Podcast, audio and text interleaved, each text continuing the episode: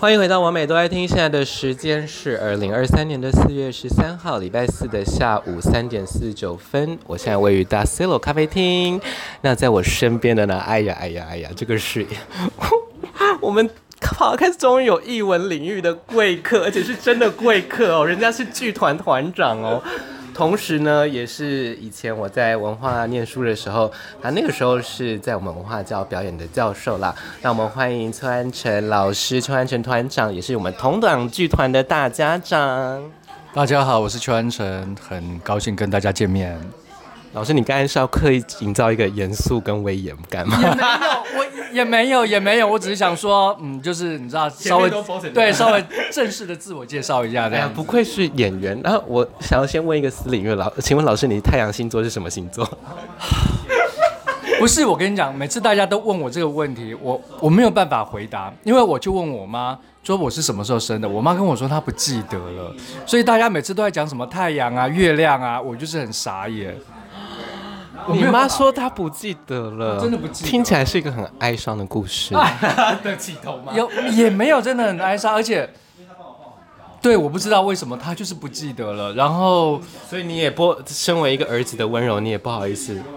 多追问说，妈，我到底是几月几号几点几分出生的？没有，我当然知道我是几月几号，所以只是几点。我妈就说她不太记得，可能几号就知道了。是啊，是啊，几月几是吗？几月几号就知道。几点几分是那个整个盘哦。对，其实哪一天就是已经已经可以看一半了。那那我一月二十二号是什么东西？一月二十二号，我好，我回去查，我我也不知道。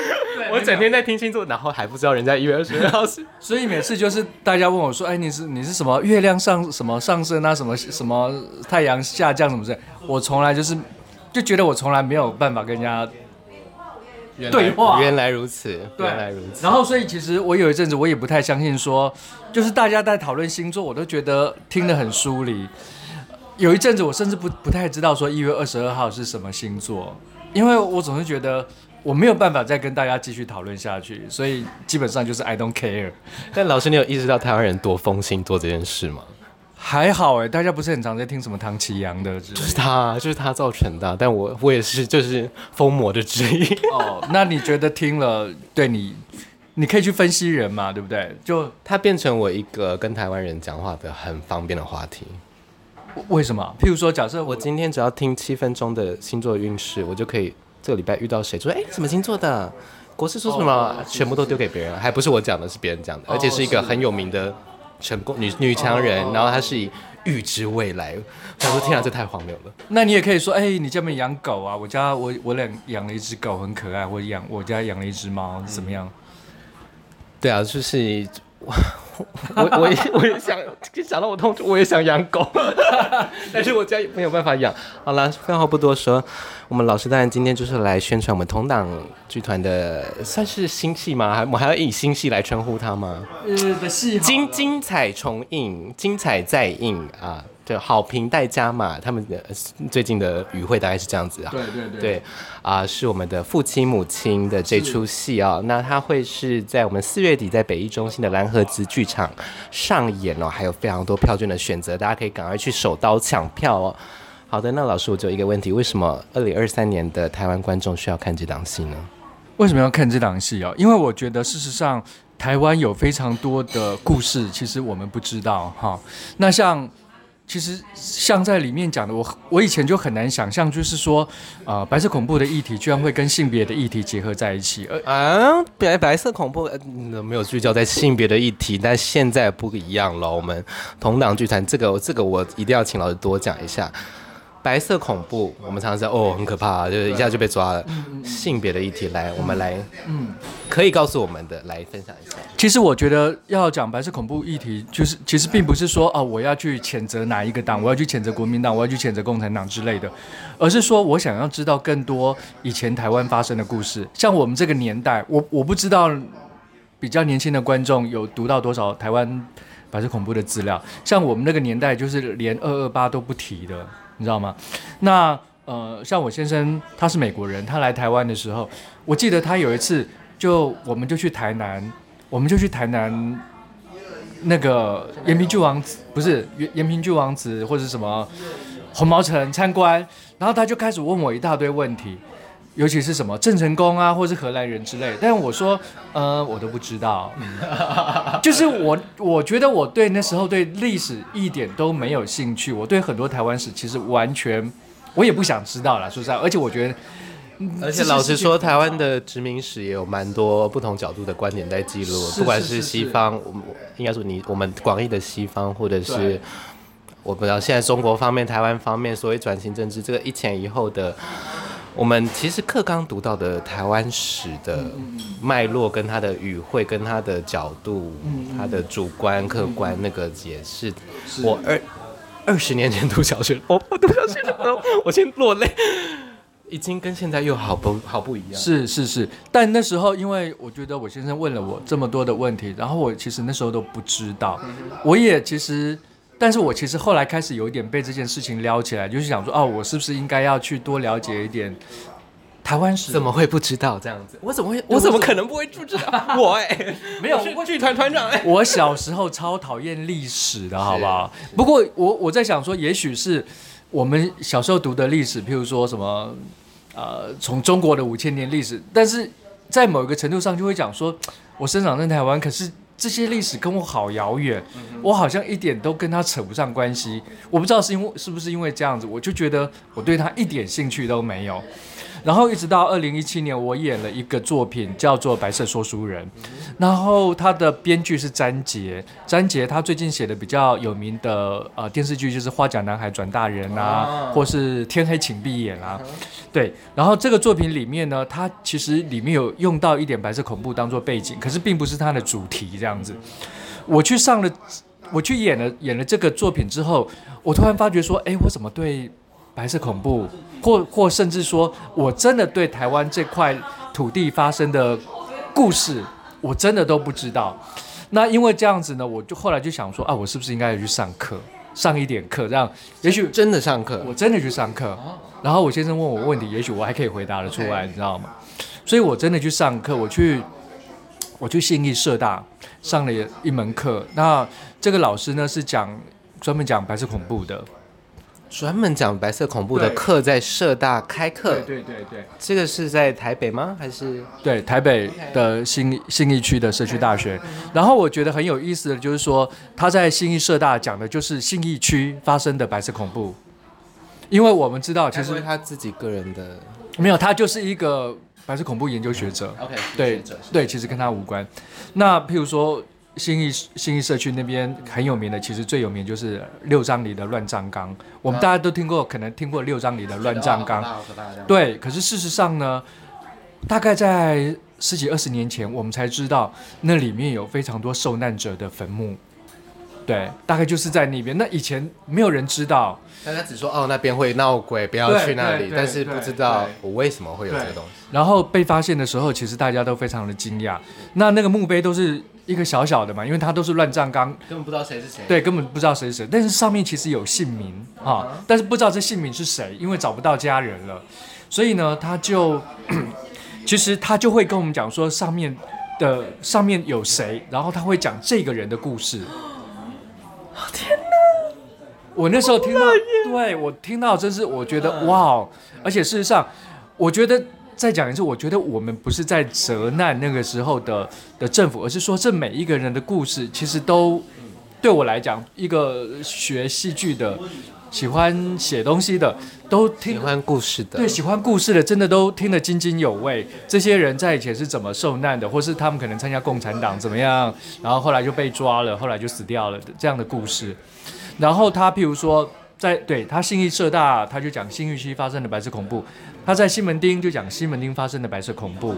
然后他在，譬如说他在高雄，他就讲高雄发生的白色恐怖。他们真的是可以大概透露一下他是哪一位老师吗？呃，OK，是是，他现在是呃那个高雄中山大学社会系的的教授，叫林传凯。对，林传凯老师。那我认识的时候，他也不是教授，他就是全台湾这样子到处去，就是他在对，他在到处研究，对研究，对，然后他在到处跟人家讲这些故事。那其实他讲了两个故事，我非常的感动。我也从来没有想到说白色恐怖可以跟性别议题扯在一起，因为其实我我以前一直在。我一直对同志的历史很感兴趣。我以前在美国念书的时候，美国有很多的同志书店，可是那时候台湾其实还不太有同志书店，或是成品你看不太到有一个什么成品 gay 的专柜，其实都没有。然后我在美国同志书店的时候，就发现说，哎，他们怎么都有美国的同志史，或是口口述历史的？我们连出版都不行啊，也没有不行，好歹可以出版。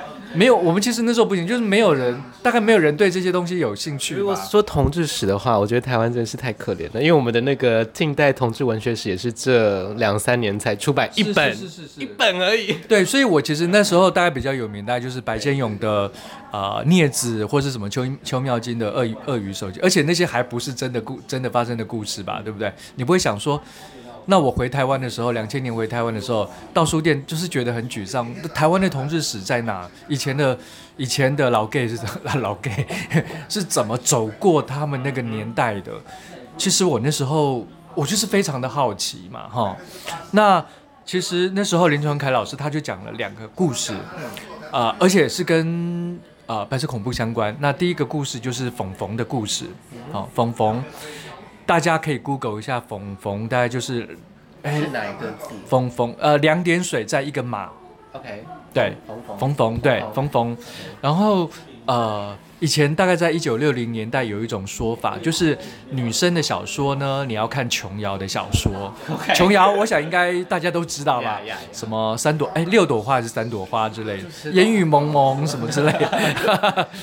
对，然后男生的小说呢，你就要看冯冯冯的小说。可是我问过好多人，大家都不知道冯冯是谁哎。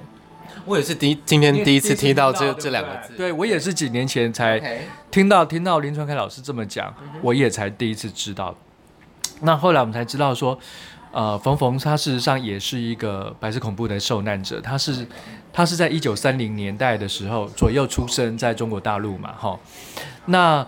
他其实大概在十几岁的时候就爱慕着他的学长，爱慕，所以是一个高校高校那个 high school student 的一个 对。然后我我在想，那时候他可能对于同志的意识也没有那么清楚，也许那个那个年代这样子，所以他只觉得哦，这学长好帅。那对学长要去哪，我就要去哪，我就要跟着去哪。那听起来没有情感教育嘛？就是七八十年。所以呢，那后来这学长就说：“我想要去当海军。” OK。然后冯冯就说：“哦，学长要去当海军，那我也就要去当海军。”可是事实上，这个冯冯是比较你知道比较斯文型的男生，他根本就不适合当海军。对，但是他还是去了，为了追随他的学长。所以他们就从他们就是在呃那个黄埔军校在那边。怎么觉得有点辣？对，去去海军受训，然后后来呢，就是因为后来他们就是整个国民政府就是挪到移到台湾，然后他们就到那个左营的海军官校受训这样子，然后开始准备一一连一连串的这个当兵的过程。可是他在嗯，他到台湾来之后呢，其实他妈妈没有跟来，他妈妈还留在广州，所以他那时候在广，他就三不五时会写信到广州给他妈妈。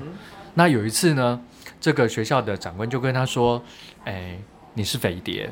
”他说：“我我我做了什么事情？我为什么是匪谍？哦，因为他有通信。”对，他说：“因为你通信，因为你写信到中国大陆去。”他说：“哦，不是啊，我是我写信到中国大陆去，可是我只是写信给我妈，我怎么跟这跟匪谍一点关系都没有吧？”可是他们就说：“哦，你不要骗了，这个妈妈只是假借的，事实上你可能有什么代号啊，哦、暗暗语。对，他就对你有什么？对，事实上你就是把我们这边的资料泄露给中共。对，然后他说我没有，我真的没有，我我我才十几岁，我怎么会当个匪谍呢？这是 impossible 不可能的事情啊。那后来呢，他就是因为这样的这件事情，然后他就被送到了这个呃一个。”他就被送到监狱里面去了，然后他他在监狱里面呢，他就开始被这个国民政府的军官强暴，然后强暴之后呢，他又开始受到其他的这个犯人的强暴，后来呢，他说在他有出版了一个自传的小说，他后来才说，原来呢，他们强暴他是因为说希望让他的整个人格可以贬到最低，然后。因为呢，他是 他是个混血儿，他爸爸是个乌克兰军官。啊、他爸爸强暴了，在中国的时候强暴了他妈妈，生下了他，所以基本上他是个混血儿。他长得还蛮帅的，哈。然后他从小又是在这个教会学校啊、上课，所以他的英文跟法文都很好。所以国民政府事实上是看上了他这一点，希望他来当这个间谍，使用美男计来色诱美国的军官。然后你说这本书有出版，然后写了这样的内容，太有讲有趣，这样讲有趣好像有点没礼貌，但是我就觉得很有趣吧，太曲折了，就是对，而且没有人知道这，这个真的是，就是你只有在电影，真的是只有在电影里才看到，哇，真的有的人人生经历了那个年代，经历了这样子的苦难，是是是，然后所以他他们就是一直要他当间谍哈。就是想要吸收他，他当间谍，可是他开始真的一直不愿意，所以这个国民政府的军队一直追随着他。即使他后来就是，呃，离开了学校，然后他就是真的凭他自己的努力，然后交到了一个美国的海军军官。但是国民政府的军官事实上还是一直一直 follow 他这样子。最后他其实是被这个美国的海军军官呃送到了加拿大去，他就逃到了加拿大。目前没有人知道海。呃，他其实他已经过世了，okay, okay. 对他，但是他在加拿大的时候，其实他一开始的时候，他有他有出版他的小说哈，okay, 他在那边，他对没有他他在台湾的时候，其实就有出版小说，可是像他讲的这个有两个版本，他在台湾出版的这个版本呢，从头到尾对就是对和谐版。就是一个比较梦幻的哈，政府很大，对，然后就是讲很励志的，他跟他妈妈如何逃到这个从中国逃到台湾来，他如何呃在中台湾励志向上，成为一个作家的故事，家庭感谢与爱国，对，但是就是从来不讲说他是同志，不讲他是。他是一个白色恐怖受难者，他如何被这个强暴的故事完全没有讲。他大概要到一九九几九几年，他事实上一直在加拿大住了很长的一段时间之后，他大概在一九七零年的时候就已经逃到加拿大去了。所以很理所当然，那时候大概没有人知道冯冯是谁了。对，所以他大概到一九九几年的时候，才真的把他的小说自传的东西写出来，原原本本的写出来。然后这本书其实已经绝版，但是你还是可以在这个图书馆找得到，叫《雾航》，雾航，雾是就是迷雾的雾，航行的航，雾航。然后还有一个很耸动、很不是很巴乐的副副标，叫“妈妈不要哭”。我觉得，嗯，副标就算了，但是我觉得内容真的太精彩。然后，如果是真人真事改编的话，那就是。嗯，就觉得嗯，蛮蛮值得去找来看的，那也推荐给我们所有的听众朋友。对，然后其实这个作品，我们其实那时候在今年一月的时候，我们就把它改编成舞台剧，叫《灰男孩》，然后就是在实验剧场演出。那所以我那时候听到这个故事，我其实全身就是有点发麻，然后就觉得好像电到一样，我一直在。一直在想说，台湾以前的同志、老年同志是怎么样走过他们的一生？但是至少我发现一个年纪很长，如果他还活着的话，其实也快一百岁了哈。但他已经过世了啦。那另外一个故事就是讲蔡志渊的故事哈。蔡志渊大概就是呃，他是在一九五零年代的时候，因为参加中共地下党组织啊，然后他就被国民党通缉。那我可以理解为什么他那时候会参加中共地下党组织，因为国民政府其实来台湾的时候，整个台湾的社会其实很动荡不安，好，然后物价飙涨嘛，所以其实大家的生活没有那么好。那那时候，呃，没当然没有所谓的民进党，也不可能有反对党，对不对？所以其实就是不满国民政府的人会想办法要去找到另外一个势力。他们觉得这个势力可以跟国民政府来对抗，好，那所以很理所当然的，那时候有中国共产党嘛，所以他们就觉得也许参加中共是可以的，哈，呃，但是当然那时候的中共可能又跟现在的中共又不太一样了，对对对，那所以他那时候就开始参加中共的地下党组织，他大概在一九五三年的时候就开始被通缉。好，然后他在通缉的过程中呢，他其实就想说，我要隐姓埋名，我不想要让人知道他在逃跑。他开始逃跑，但后来想出一个方法，你觉得他有什么方法？变装吗？对，他变装。通，我能想，好难好好。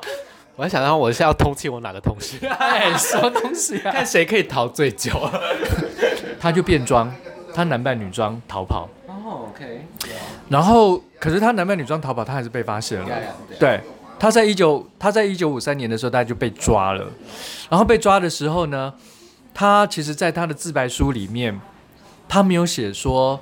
他也没有说他为什么呃要去参加中共地下党组织，都不太清楚，也也不想说哦，他们的这个组织是在什么地方，他到底有哪些同伙，他为什么要吸收这些人哦，所有的东西其实他都讲的不是那么清楚。他大概比较常讲的大概就是说，我觉得我穿女装很自在，结 果是一个心情小小小小站，无名小站回忆录，对。对，所以他大概就说：“我觉得我穿女装很舒服，我觉得我的眼睛很漂亮。我去那个，是一个发现自己很漂亮的过程，是是没错没错，而且一堆男人还追着我跑，一堆男人追着你。然后他会说，我去理发厅的时候，理发的小姐也会说：哦，我这个样子很好看，我的头发做起来很好看，我这样装扮起来非常的漂亮。对。”他的自拍书讲的大概就是这些东西，好可爱哦，超可爱的。但 其实我们不知道说他是不是同志，对。但他因为他在一九五四年左右就被枪毙了，但是他留下来这些东西，对我来讲就好像又发现了一个宝藏。就台湾怎么有这种人？还是在一九五几年的时候，没有多一点这种人？对。然后我在想说，台湾应该有很多这样的故事，这些故事到底？被藏到什么地方去了？没有人知道。对，所以我那时候听到这个故事的时候，我还是就是一样是全身好像被震到一样，就想说啊，我一定要把这两个故事改编成舞台剧本。所以我后来就是利用蔡志渊的这样子的一个一个想象，一个男人男扮女装逃跑，他是一个政治政治犯，他逃跑，我就把他写成父亲母亲，就是我们今天要介绍的这个。这个舞台剧这样，真的是太有趣了。尤其是一个我身为一个变装皇后，然后呃听到这个自白书的，就觉得哇，完全就是一个觉得自己很漂亮，很其实所有变装皇后都可以 relate 的过程。那我还注意到，我们有说我们这次有结合的是布袋戏的元素吗？那可以跟我们谈一下。呃，因为我知道其实同党也蛮常用偶戏的元素，对不对？聊一下布袋戏在这个戏里的位置，跟同党跟偶戏的关系好了。嗯，呃，其实我觉得这个剧团就是说，通常我学到什么东西，我就会对我就会想办法把它放进去。但其实我自己从小就蛮喜欢布袋戏的，只是说后来一直。没有什么机会，因为我好像不会像有些人，你知道，就很喜欢布袋戏，然后就会去找布袋戏老师说：“哎，我跟你学布袋戏。”大学是不是戏剧学系里面没有布袋戏的课？文化没有，但是有些学校有哦。真的吗？真的是在大学部有在开课的？对，可但是像台大戏剧系就有啊。OK，台大戏剧系有教布袋戏，但可能不是常设的啦。对，但我知道他们这学期有没，至少是有开。对，是有开的，对，有布袋戏课。那所以，我一直，那有些时候，你知道，在剧场为了生活，然后我就会开始去接触不一样的事，创作方式。对，然后也会去参加别的剧团嘛。然后有一次，我就去开始去参加另台湾一个蛮有名的偶剧团，叫无独有偶。然后无独有偶，但基本上比较是做不是不是不是，比较是新新对，但是他们比较做西洋的，对他们比较做西洋的布袋戏。对，那。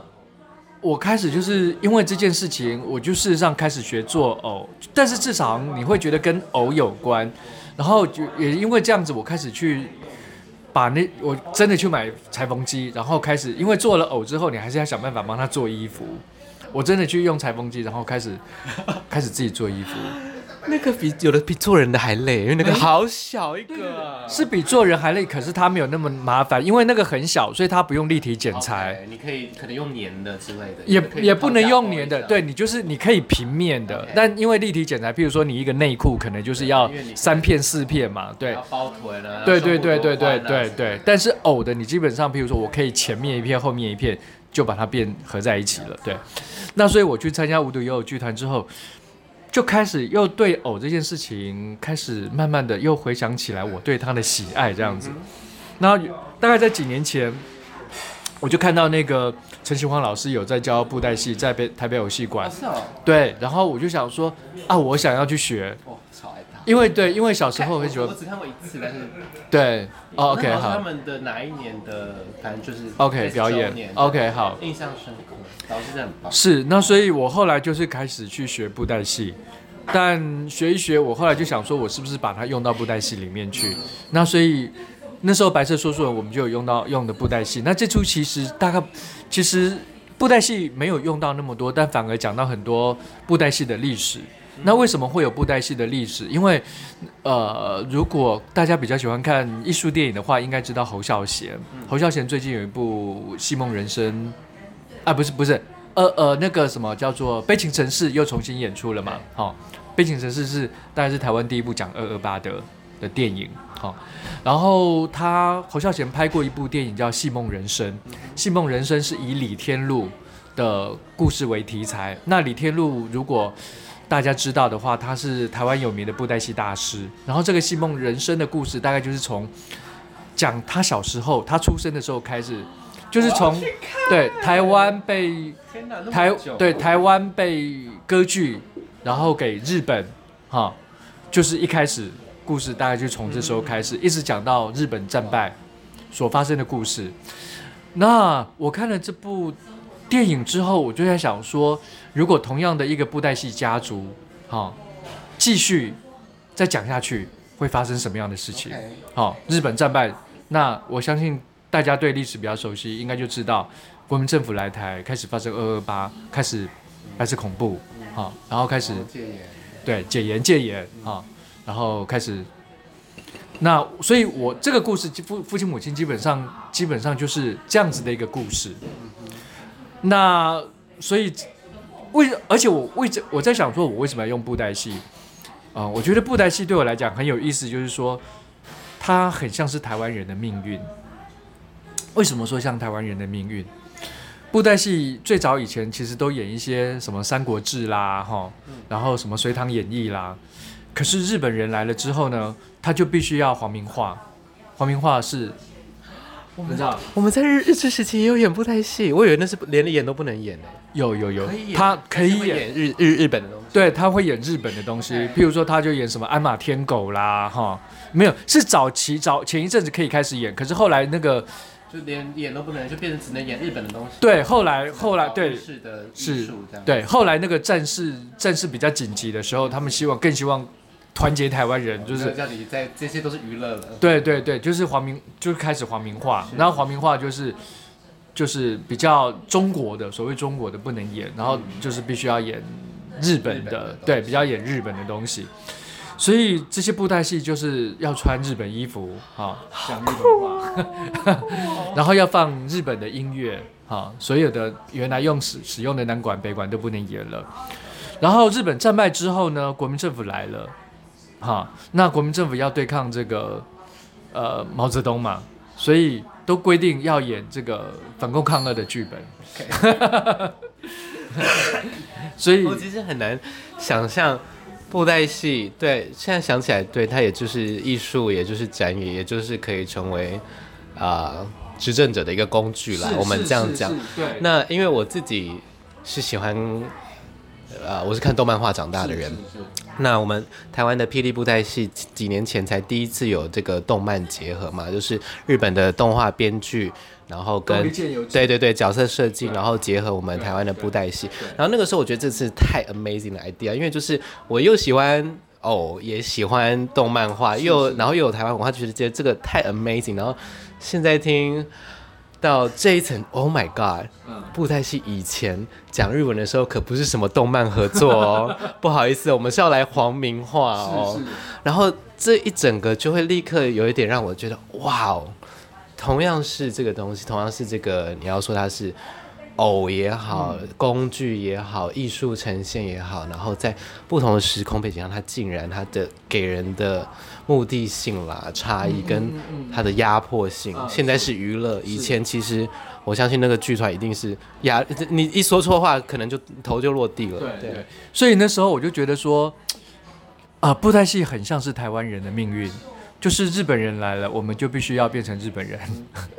然后你要我怎样，我就要怎样。是是，还是一个娃娃。对，就不同的时期。那个还那个，就是一层又一层的。对，我就觉得基本上我们是不断的被掌控的一个命运这样子。掌控这个字哦，掌中，天哪，哦，我超爱这个这种双关。所以，对，所以我后来就想说，如果这个故事，我希望用布袋戏来讲台湾的历史，然后。布袋戏家族，所以很基本，基本上就是他会碰到日治时期，他会碰到二二八，他会碰到啊、呃、白色恐怖，然后我希望用这些故事来变成父亲母亲的这个剧本这样子。那所以基本上呢，父亲母亲他的故事大纲大概就是讲说一个男生啊，大概五十岁的男生，他是一个被领养的，他有一天就发现了啊、呃、有有一张照片，他在他养父的呃丧礼上面，他发现有一张照片，这张照片呢是。啊、呃，一男一女抱着小时候的他，好，然后呢，这一男一女站在布袋戏的彩楼，也就是布袋戏的舞台前面，然后抱着 baby 的他，然后手上还拿着这个两只布袋戏的老虎，他就去问他的这个亲戚，好，说，哎，这个上面这一男一女是我的爸爸妈妈吗？但这个亲戚都不想跟他讲，他们一看到这个，就把它撕掉了，就说啊，你不要再问了，好，然后他就在想说。那为什么亲戚这么的不自在，这么的紧张呢？是背后到底是有什么样的故事？那他就决定开始去找，但是他其实没有什么线索，他就决定从那可能布袋戏是唯一的线索，他就决定从布袋戏去找，所以就经过朋友的介绍，他开始去访问了很多的所谓的布袋戏大师这样子。然后这布袋戏大师就跟他说：“哎，这上面这个男生是猫仔。” 喵哎，他是谁？他怎么样？他在日治时期怎么样？他在二二八时期怎么样？不好，其实我听不懂那是什么意思。哦，猫仔就是猫仔，对。Okay. 所以他就跟他们说，这这些人，这个照片上这个男生的故事，他开始慢慢了解说，哦，原来他的身世是这个样子的。可是当他问到最后的时候，他才发现，哦不，猫仔不是他爸，旁边那个男的，旁边那个女的才是他爸。为什么？那为什么我就不讲了免得就是大家自己进进戏院看咯。对。然后除了刚才我们讲到的内容的这个，大家应该可以就是深刻感受到我们老师做功课的。我不好意思，我还是想要称你一声老师啦。我知道我们团长可能觉得有点太太隆重、太不自在，或者是太绑手绑脚，但我就是习惯称我们的所有教育者一声老师啦。那。我们这次还有是一人都是演六个角色是吗？是，因为我们可能观众看的多，但是他们可能不会下去演。那可不可以跟我们听众朋友，嗯，让他们有一个想象说，OK，这个难度到底，嗯，这个困难或者是你必须要有的技巧到底是这个一人分饰，不管一角、两角、十角，像我们今天是。一人是要六角吗？是吗？总共六、嗯、六位演员分是三十六还是三十七？三十六角嘛。对对对对。那因为其实我在很久以前啊演过一个独角戏，大概一人分饰四十个角色。我好像 有耳闻这件事，这件事情吗？这件事情。对。然后他就在是在讲一个东德的跨性人的故事。对。然后我演完，我不是说那个题材对我来讲多有趣了，而是说我一个人。必须穿一套服装，在舞台上两个小时。Uh.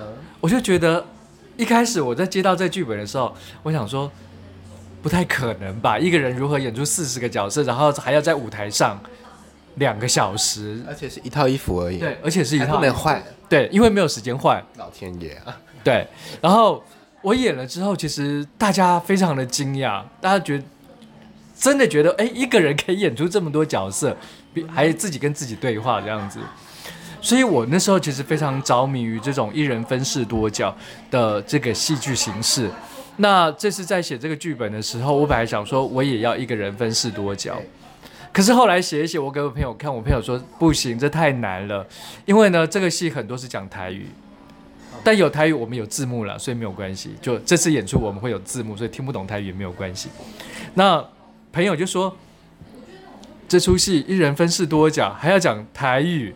还要会布袋戏，你去哪边找这样的人呢？除非你自己在演了吧。但我说啊，对不起，我没有办法自己一个人在在在在演出这么多角。会啊，哎，三十六角比四十角还少四角。那当初那个剧本四十页，我背了半年吧。所以我觉得我现在已经五十几岁，这没办法了。六角刚刚好。对，所以后来后来呢，我们就决定说啊、呃，是不是就是找六或是七个男生。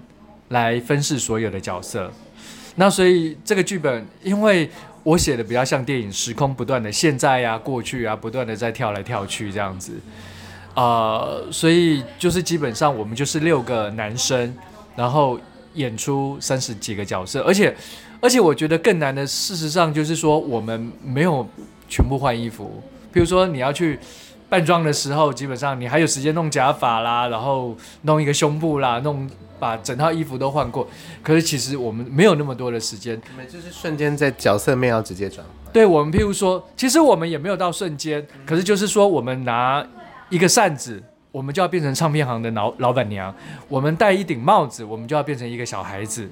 就是它的速度会是比较像电影式的分镜的卡接的感觉。对对对，所以基本上呢，虽然呃。观众不会看到我们在舞台上换衣服，可是就是我们必须用一个小道具，就要把自己变成另外一个角色，而且我们必须要会，譬如说外省的腔调，我们事实上也都有学啊，然后台语基本上也是也也都要去学这样子，那基本上也就是一个蛮有趣的挑战，而且这出戏基本上是一个四面台，就是演员在中间演，然后呃观众会在这个不断的在这个啊演员会在观众中间不断的穿梭。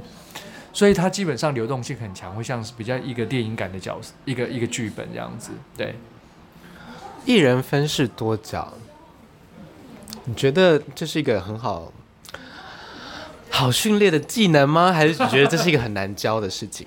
比如说一个演员，一个新演员，因为我知道你们这次团队的演员的年龄的跨度也有比较稍微青年的演员，也有比较成熟的演员。那大家对一人分饰多角这个掌握度，跟老师你的，应该说你传达或者是导演在工作上，你觉得有什么 mega 之类的？哦，什么 tips？因为其实事实上，我觉得在学校也很少，大家其实一般很少受到声音的训练啦。说真的，比如说以前我们上文化。好像也只有都很像概论，对啊，概论，我记得好像大概只有一堂课吧，对，所以基本上我们很多是自己要去，对，譬如说你这时候是头腔的共鸣，鼻鼻子的共鸣，或是你的共鸣在胸部，或是你的共鸣在哪边，我们就是自己去找。那我觉得基本上说实在，人的音质很难改变，是，但是人讲话的速度可以变，人讲话的速度一变啊，呃，其实那个人。讲话的就会，其实就会像是另外一个人了。对，你讲话的速度改变的话，然后再加上我们有有些时候可以讲台语，有些时候可以讲，而且台语又有不，譬如说北部腔、南部腔，然后即使你讲粗鲁的温温对，然后你讲你讲外省外省腔的话，也有各式各样的腔，北京腔。故意讲很不标准的，对，很不一样，对，基本上都很容易变成另外一个人。那所以。从语汇上去，对，好像基本上跟主要是声音的，对，基本上如果你多练习，其实也就还好了，对，没有那么难。了解。了解，啊，好有趣哦，一人分饰四十角哎，但是，嗯，这出戏除此之外还有什么是我们观众朋友在买票前要知道的？还有什么东西？观众说会不会？Oh my god！看完之后压力好大哦，心情好长哦。因为其实我觉得还蛮有趣，就是说我其实也担心这出戏会不会太沉重了。但至少在首演的时候，不可否认他讲了很多台湾史这样子。但因为我们这出戏有一个非常好笑的，算是喜剧的演员吧，他讲一讲，对，基本上我觉得一出好看的戏就是要让人又笑又哭。我们在，我觉得我们在二零二零二一首演真的做到了这件事情。我我其实非常讶异，因为我们其中有一个爸爸，他很好笑，他基本上讲一讲讲讲几句话就会出现一个笑话，譬如说他他那时候穿着一件呃蓝色的格子格子装的衣服，然后我们就说，哎、欸，阿文啊，来拍照来拍照，然后因为他是领养的嘛，他就会说，呃，基本上呢，啊、呃，我就觉得我在这个家庭呢，常常觉得。跟我身上的衣服一样，叫格格 blue，好烂哦，我生气了。对，他常常就是会三不五时就会冒出一个很会有一个应该说观众的放松的 point 啦，不会让你整个就是 Oh my God 两个小时白色恐怖的说教，没有，不是这种东西。我们其实也没有两个小时一直在讲白色恐怖，对，白色恐怖其实一直在有很多的很多的故事跟意义。对，就是基本上他把他想象的那么。距离你那么远，是那基本上它其实比较像是一个寻亲的故事。是，那透过寻亲，你开始这个这个人慢慢知道他自己家庭的故事，慢慢知知道自己的身世这样子。那比较像是一个侦探小说，嗯，对，比较变形的侦探小说。像我很很能够想象那种，加上前面我们对讨论到，然后开始慢慢的就是线索越来越多，你开始越来越知道哦，原来我爸爸是谁？哦，原来我爸爸以前发生了什么事情？嗯，然后开始慢慢知道啊，我爸爸是一个叉叉叉叉叉，无法接受之类的。那我觉得其实这个作品其实有很多，我是把我自己的。过去的一些经验放进去，譬如说，嗯，那时候，呃，同志婚姻平权的时候，嗯，我其实里面有写这个爸爸他有一个儿子，这个儿子其实他对社会运动有兴趣，所以他会去参加不同的社会运动这样子，不管是譬如说他其其中在其中里面他譬如说他去参加婚姻平权的那时候公投嘛，哈，那时候我其实就去参加啦。嗯，到二零一八，我那时候我记得我在街上大概站了三四个月吧，就是到处去发这个公投的，因为我那时候其实想跟我先生结婚，可是因为他是美国人，他们我在想说我要站出来吗？我其实不是那种一个社会运动者，我从来不是，我也不会去街上摇摇头呐喊。可是我在想说，如果我不站出来，难道我指望异性恋站出来吗？就是嗯。如果你要的话，那你你要去做，是。对社会运动就是这样。对，那所以，而且我那时候其实自己觉得会小小小尴尬，因为我知道很台湾很早以前就有这种什么小蜜蜂之类的，可是基本上大概也就是你知道比较热情的、比较激情的大学生他们会去做那件事情。啊，可能加上有时间啦，对，有时间，每个人的资源，嗯，是说是。社运也是要资源的，说真的，但。我那时候，他们开始，因为这些人就开始组织嘛，那我就想说，我想站出来，而且即使我是，你知道那时候已经五十五十岁左右了，我就想说，我要站出来。我如果不不出来自己做这件事情的话，我不可能指望别人来来帮我争取这些事情，而且我觉得这件事情跟我息息相关。当下在街头上，人家给你的 feedback，不管是好的坏的，你自己的后续的，嗯，不管是回想那一段的你的心境，或者是给你的经验是，其实我觉得还好，一开始一开始会觉得有点害羞啦。你知道，我我完全不敢做那件事。如果你要叫我上街头，我完全可以，就是因为一个 NGO 去一个地方演讲，但完全没有办法在街头上跟一个陌生人说，请你支持我的理念，我都会觉得天哪，太尴尬。但但是其实我们在街头，我们也没有说请你支持我的理念.我们只跟他说，呃，几月几号公投，然后这边有联署书，对，请你签名。我们当然不说，天哪，我都忘记有这件事了，多不想回忆起来那一段。而且这就是最辛苦。而且事实上，我们去了之后，当然也有些也有，譬如说反同的会会来骂我们，哈。那其实我们基本上就是不理嘛。嗯。那又我之前我有碰到一个计程车司机啊，他就说：“你们这些同性恋结什么婚啊？你们又不会生小孩。”他就破口大骂。但基本上我们也是尽量避免跟他们争。跟起起冲突，对对对，吵不完，吵不完，你也很难去说服这些人。如果他们真的要怎么样的话，你就是拿手机拍照哈，那或是把路对保护自己就好了。所以，嗯，而且基本上那时候我觉得，我先生他其实也就是跟我，我们就是一起很担心吗？没有，他跟你一起去，他跟我一起去啊。Oh God，好感人哦。对啊，所以基本上大家看到一个外国人在手上手上一直举着牌子说。呃，几月几号？十一月几号？我其实忘忘记了。但还是提醒一下，那是违法的。如果你有外籍朋友的话，其实是违法的。对对，外籍朋友其实是违法的。对，对对，但是啊、呃，很少人会穿嘛。但是还是 对，但是但被遣返还是麻烦，所以还是大家注意一下。是，但而且我们那时候事实上，他也就是。那那时候他在我们在西门町的红楼前面嘛，其实大概也不会去管了啦。而且警察那刚好是在警察局前面嘛，对不对？通常真的会管的都是真的很 aggressive，你真的去冲立法院那种，或者你在最前线那种比较暴力的场面，他们才会可能会觉得哎，怎么会有老外？嗯。但如果你只是这种，我倒觉得其实台湾的还好，我们的放的真的蛮宽的。对。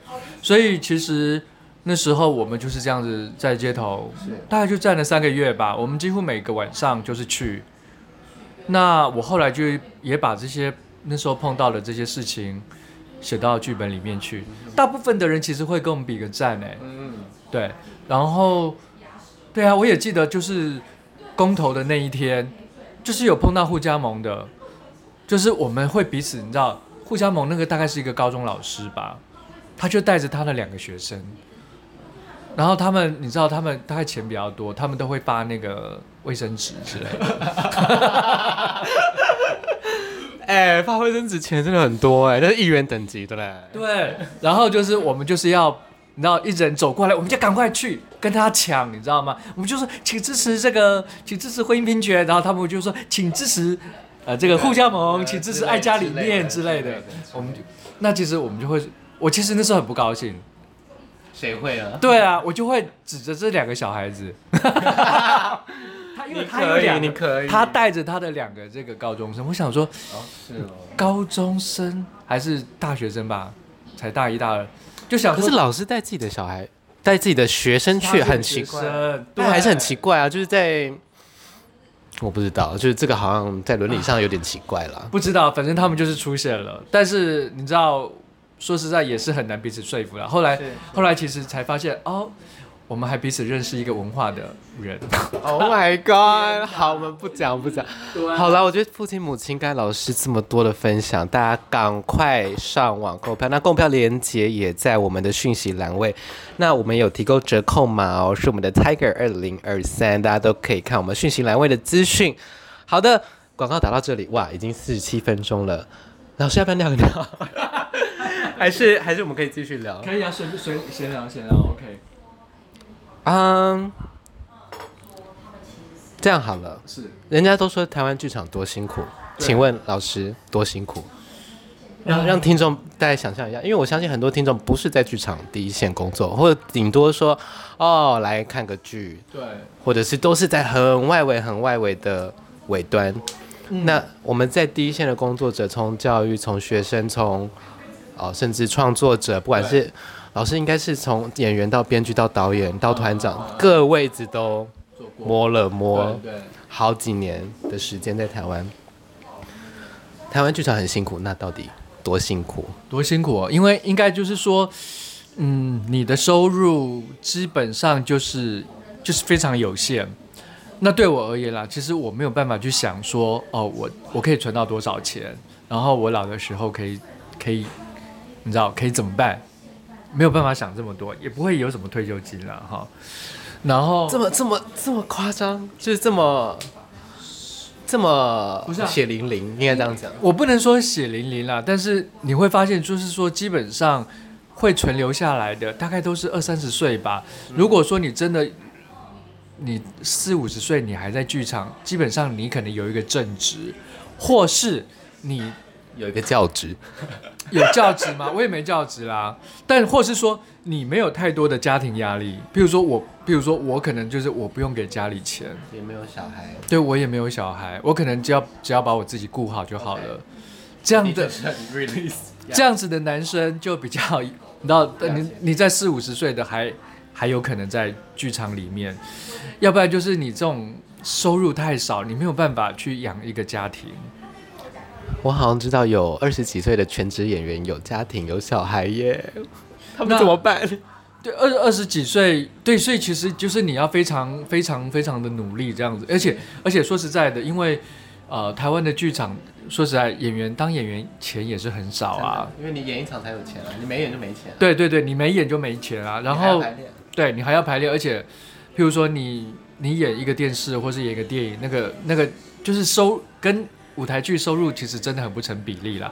你排三个月，你可能只有我不知道比较好的可能三万、四万、五万左右。是月薪还是是一个？哦，是就是总共的薪水。总共的薪水。老天爷啊！总共的薪水啊！那我不就是一三个月要最好三档戏一起 run？所以你就是说，一般舞台剧演员他不可能只有这三个月就是接这一档戏，或者是有别的，他一定要，或是他可能同时要接好几档戏。如果有人找你的话，那这个问题是因为我们的剧场的工作者的薪资水平太低，还是它是整个可能观演结构的关系？应该就是说台需求不够大。呃，我觉得台湾的市场太小了，然后再加上就是说，譬如说你可以拿到的钱就是这么多，因为譬如说。你可以拿到的公部门的补助大概二十万、三十万、四十万，算多了。四十万可能已经算多了。其实我觉得台湾要拿补助才能够好好、比较舒服的做戏这件事，我也觉得很荒谬，因为就代表光是观众的钱是养不起我们的戏。对。然后，比如说你拿到四十万，可是假设你的一出戏最再怎么小，你可能都要一百万了。然后你一百万，你就想说啊，我只有四十万补助，你是要六十万要全部靠票房。对。那六十万就是要靠票房，嗯、所以。有些时候大家会觉得说，哎，你票房怎么会演一出演一场戏，观众看要几百块，甚至已经到一千块了，或者一千块以上。其实你这样除下来，因为台湾市场很小，你大概演个四场吧，一个周末演演四场，四场大概就没了。你这样平均下来，事实上，如果如果你要假设如果拿不到补助的话，真的观众看一场戏，事实上可能要三四千块。天哪！对，然后有补助的话，你可能才可以变成一千块，或是八百块之类的。哇，现在其实一千块以内的戏票也都越来越少。是，对，对，对，那就是常常会有这样子的问题，因为台湾的市场真的太小了。然后你，如果你要演多场，譬如说，我想说我要演两个礼拜，OK 啊，你可以演两个礼拜。问题是没有那么多观众啊。那所以你大概就是你预计我可能就是。几百个观众或者一千个观众，大概就是这样子了。你要演多，你可以啊，你可能会赔钱，因为没人看。对，人从哪里来？对，人从人从哪里来？因为其实说实在，我们大我去我每次去学校校宣哦，就是大家都每次问那些大学生，哎，有看过舞台剧的举手，就是一个一个班上二三十个学生，可能有一两个举手就很了不起了。而且可能看的还是比如说哪一个明星去演的一个客串的什么这样。对。而且看的也可能就是大的，或是甚至是歌仔戏，哦，有有可能只是在电视上看而已，他们并没有进剧场看过。那我我也可以了解啦，就是说你你一出戏，你现在要八百块、一千块，哦，那一般的人拿来吃吃喝喝就好啦。我或是我拿来看电影，搞不好更爽呢。我干嘛去看舞台剧？可是说实在的。看舞台剧又跟看电影那个感觉其实是不一样。那就回答这个问题，我干嘛去看舞台剧？对，那你为什么要去看舞台剧？那我觉得，当然舞台剧对一般对，如果你真的喜欢看舞台剧的人，你会知道说，看舞台剧它绝对跟看电影不一样，因为舞台剧它是活生生的在你面前演出，你会跟着演员的呼吸一起进入这个剧情，而且你常常甚至会看到演员出错。那演员出错，他要怎么样去解救这个戏？我都觉得他是一个很……是你有注意到演员有出错吗？其实他有出错，只是你没有发现而已。对，其实其实就是舞台剧，它是一个很现场的、很即兴的、很很及时的一个东西，它绝对不是跟办法回去修正它。对对，而且他这次演，其实他每一场都会演的不太一样。对，他跟电影其实是一个不一样的媒介。那。如果你喜欢舞台剧的话，事实上你会非常喜欢舞台剧。所以我觉得，如果没有看过舞台剧的话，有机会可以进剧场来看舞台剧。我真的都是觉得 lifetime experience，每个都给他尝试嘛。不喜欢我们再说，但你至少要有第一次，所以就赶快来看波吉姆家。硬要硬要讲到这个，这听起来观众少这个问题能解吗？或者是我们现在面对到这个困境，他是老是觉得未来。它是一个有解吗？比如说人人越来越多，但是台湾也就这么小。嗯，它这个我们面对到的这个困难，坎苦也不是今天才，好好久了。对对对，这个会不会未来有一个什么方向会是我们可以研究去解决的？呃，其实我觉得我一直一直不太知道，但是可能就是从小从小就要带这些，说看舞台剧简直是太棒了，人体好。没有，我觉得从台湾一般人不太接触艺文表演啦，说实在的，而且艺文尤其是手机一人在手，现在大家就觉得手机是全世界了。对对对，然后艺文这件事情通常可能被排在算是最后面的吧。嗯，或者说我们要讲到很中产，你可以这样讲。对，然后。基本上大家就是觉得票价太高嘛，所以，所以，但是我觉得至少可以从小开始培养啦。那，呃，我也觉得，因为现在少子化，你知道，所以其实，在台湾做剧场越来越不容易了。比如说以前我刚回到台湾的时候，儿童剧团一直在欢呼嘛，耶，越来越容易啦，这样吗？有有这有有这样吗？他们有这样吗？其实对，儿看儿童剧是蛮，我觉得儿童剧团好多。对呀，对对对对，一直演，是。所以我觉得至少，如果说小孩子会去看儿童剧，但我相信会真的会去看儿童剧的小孩，应该也是占少数啦。说实在的，应该说家长有那个能耐带着他小孩可以去看儿童剧，有这个时间，还有的交通费，然后家长的陪同，然后讨论这个后续的。对，所以我真的觉得这些事情是要从小开始培养的。那而且再加上，其实台湾的人口化真的变少了。以前我刚回台湾，两千年刚回台湾的时候，其实我们那时候在国家剧院实验剧场演五场是基本哦。然后但是现在你就会发现，现在大家一般都只有演四场而已，因为其实观众变少了。对，那越来其实我觉得越来越难，而且尤其是像前一阵子，譬如说那时候 COVID-19 的时候。很多人根本就不太可怕了，啊，那个太可怕了。我想餐厅应该也是吧，就那时候是那时候是怎么经历？那那时候那时候其实我们有碰到一些就是啊、呃、演出被取消，但没办法，即使我们现在还是会担心，就是说如果有演员中的话，其实是不能演的。Yeah. 我们现在大家的心态一直在放宽嘛。对对对对，是，对。我们是一个个人道德感的。对，我们其实那时候两千年两呃两年前演的时候，嗯，而且还被规定就是要所谓的梅花座，对，梅花座，那对，根本都每一场都是赔本啦，基本上。对，真真的是这个样子。那现在其实是比较好，就是你只要戴口罩就好。但是我们其实还是会担心演员如果不小心中的话，因为真就是真的会取消这件事情，对我们来讲是啦，压力算蛮大的。但是就是你知道关关难过关关过嘛，就是努力。其实做那么久也没有想说啊，我要放，我要放弃。就是你会觉得啊，好难做，真的会干掉一下，在脸书上放个炮这样子，然后干掉一下。但是你，你还是，你还是会努力做下去，大概就是这样子吧。如果从学生时期开始看，老师接触戏剧领域已经多少？哦，好久，我大概二零，不是二零，我大概十九岁的时候。大概就接触三十年有吗？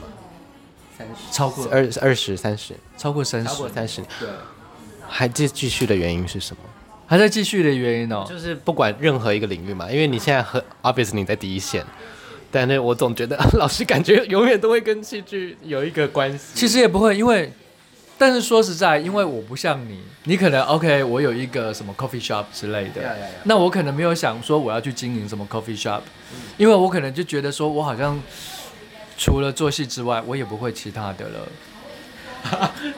总有喜欢吧？总有有有有没有有喜欢什么吗？因为因为的确我朋友有是，因为不是我老公真的就是那种我会做咖啡啊，但是我没有说我喜欢做，但我既然会做一个咖啡店，我就来做一个咖啡店，oh. 但他。我说：“那你喜欢吗？”他说：“嗯，哦，我不知道。”那当然我是喜欢的，对，okay. 当然我是喜欢的，okay. 要不然其实他不会撑这么久。对，所以我就想说，OK，是是，当然我是喜欢。可是其实这件喜欢这件事情，呃，在剧场久了，它真的会变成消耗。就是说，当你不断的在，在你的热情不断的被被。被这种意识被这个世界 对被磨消磨被消磨的时候，你就会觉得说，我到底还有什么力量可以对可以可以去撑过去这样子？那所以其实你常我就常常会去想说，哦，我的初衷到底是什么，对不对？以前我们大学的时候，我大学是念文化戏剧系的啊，以前。大学做了那个学习制作或是毕业制作，做完了，你知道舞台它是一个很神奇的地方。当我们进去的时候，它是空的，对不对？然后经过两三天，我们在那边搭设舞台、搭设灯光，然后开始营造出一个很迷幻、很梦幻的世界。然后几天之后，这些东西又被拆掉了。我其实每次就是拆台之后，看着那个舞台，我就会觉得好空虚。我懂，就是那种 party 完了落寞的感觉，就是啊，人去楼空，真的的感觉，就是一种很落寞。好，我们要我们这一段情绪结束了，我们要换 换下一出戏了，但是还是有一种，你要说道别也好嘛，那种伤感吧，离别的伤感。对。没有，我觉得这个可能对一般的听众而言，可能就像是 他们想说你们在讲什么？嗯、对他可能，要不然你就想象是，譬如说我可能之前去了日本，嗯、然后后来去日本。游玩了两个两个月好了，okay, 然后你去日本回来，对，你又要回台湾了。转居的地方说。对，然后你就回到台湾，你又面对开始面对真的现实这样子，嗯、那些日本的好玩的、有趣的、好吃的东西都没了，你就是 必须在面对你的新的工作，面对你自己的真实人生这样子。如果有开店的听众朋友，你们也可以想象，可能像是你店终于要结束营业了、嗯、，like。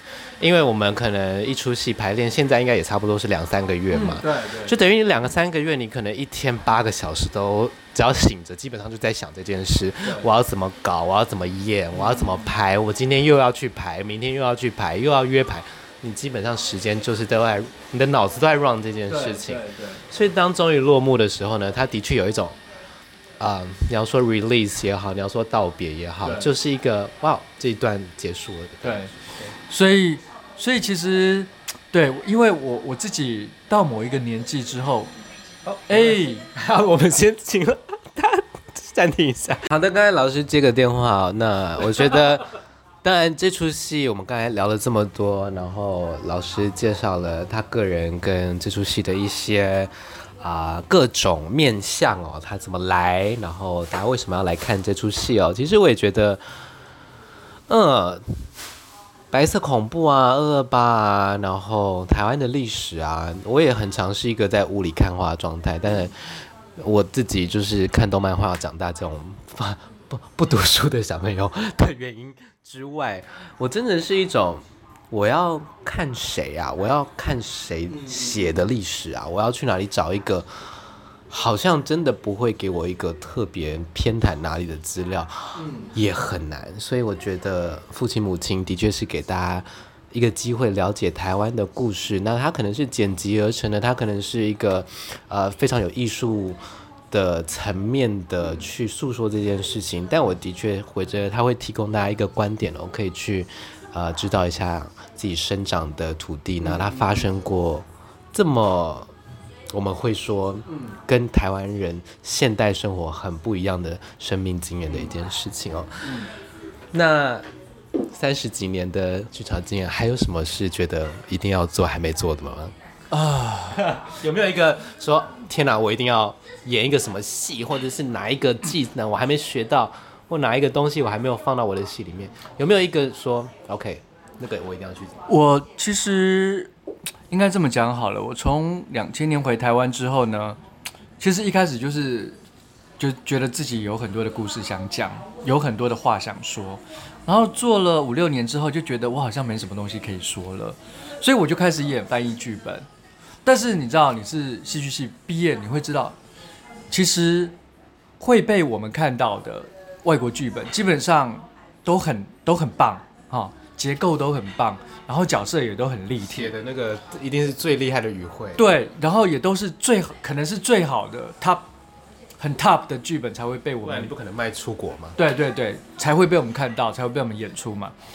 但是我后来觉得说，不管这些剧本再怎么样的好，怎么样的怎么样的棒，嗯，都会觉得在某一个程度上觉得有点疏离。隔层纱。对，终究不是我们的。对，因为因为我记得有一次我就是在演一个普利兹奖的剧本，然后在舞台上，演员彼此叫着约翰，约翰，你今天要干什么？哦，玛丽，玛丽，什么什么之类的。那那时候就觉得，我就觉得台下的观众好像我不知道是我的感觉还是真的是这个样子。我总是觉得他们有一种疏离感，一种迷茫感。所以我后来就想说，我是不是真的要花时间去写跟台湾有关的故事？好，那这样这个故事其实不一定是很古老的历史，哈，它也可能是可以是近代史，也可能是现代的故事。所以我一直觉得说，我应该要花时间去多了解这块土地发生的故事，啊，多了解我们的故事。那我觉得做这些事情，因为自己有下去研究，你反而发现了很多你从以前就很好奇的事情。我也相信台湾不是只有白先勇的孽子，对不对？我 都来了，是老师真的是把我想吐槽的话都讲出来。对啊，就是。我们总会知道这些老 gay 以前是怎么样，哪哪还有哪些老 gay 是怎么样活过来的，对。然后我都觉得发现这些故事对我来讲是蛮有意义的。我觉得这些故事可能也也需要被更多人知道吧。我们其实现在得到的这些，现在是可以生活成这个样子，一定都是前面的人争取过来的，前面的人走过的那些路，慢慢才变成我们这个样子。它并不是就是莫名其妙从天上掉下来的。对，权利可能都是要被争被争取的，好，那所以我觉得至少我不确定我在剧场还可以做多久了，因为我觉得自己也开始真的觉得有点做对做到有点累了这样，所以至少会希望说以后做的每一个故事做的作品都是都是真的自己想做的，然后都觉得说这些故事是真的自己想了解的。那我觉得我现在这几年一直 focus 在台湾历史，也是因为说我们那几年我自己在生长的年代，其实对于台湾史也真的读到了太少了，所以做这些故事，基本上我觉得不仅只不仅是说把这些故事传达给观众，更多的我觉得可能是一个说自私吗？我也不知道，就是说我自己去填补我自己的生命史，就像是。这个父亲母亲的主角阿文一样，我开始去了解说，哦，我自己怎么会变成我现在的自己？呃，这个社会怎么样变成现在这个样貌？我透过我自己的研读，透过我自己读这些历史，不管是不管是谁的观点，哈，可能是国民政府的观点，可能是民进党观点，可能是叉叉叉的观点。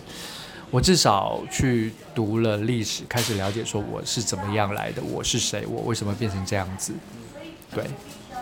了解，好的，非常感谢呢。我们同党剧团邱安成团长 slash 老师 来到我们老美都在听。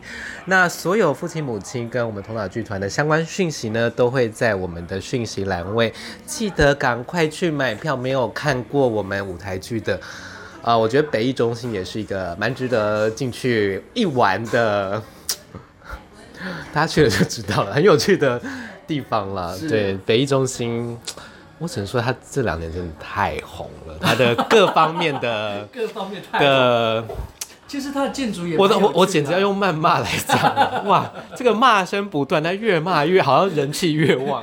其实它的外面就是类似一个圆圆球嘛，它在建潭捷运站，就是以前的士林夜市嘛，哈。那个时候他刚开始盖的时候，我们还想说，哇，有新剧场，有新剧场，哇，一盖就是二十年，十年二十年。对，其实它的造型还蛮奇特，就是。有点像，你看外面一个大圆球，然后在一个四方形的上面。那时候大家说它长得像皮蛋豆腐，其实什么什么那个贡丸呐，对对对，那个卤味都出来。对，然后后来呢，就是大家就会说啊，这个建筑其实好像有点丑，这。然后后来他们就自。娱乐自娱这样，他们就是在里面的餐厅，甚至推出他们自己的套餐，就是有皮蛋豆腐套餐，你可以点的，或是什么贡丸啊、甜不辣套餐这样，也蛮有趣的。一个能重 盖了嘛？只能用幽默以待对待这个残酷的世界。这样，好的，来，我们也都在听。我们今天就是来一个非常深刻的推票啦，那就希望大家都可以去支持我们同党剧团，那支持。各种有困境的台湾的工作者啊，就像我们的剧场演员跟跟我本人一样，欸、不要讲那么难听啊！不是啊，我们就是要看看到大家的困境，然后呃，最后才带一点点情乐，好不好？我们前面已经五十七分钟都没有情乐了，最后让我乐十秒，可以吧？因为你们也反正也不一定会去买票，但是我们今天目标至少希望这集出去之后呢，我们来希望来帮他们卖个。参与票价的三成。好，就这样子许愿，许愿三成三成。好，谢谢。那现在的时间是四月十三号的周四下午五点零五分，我们都在听，我们下次都再见喽，拜拜，拜拜。好哦。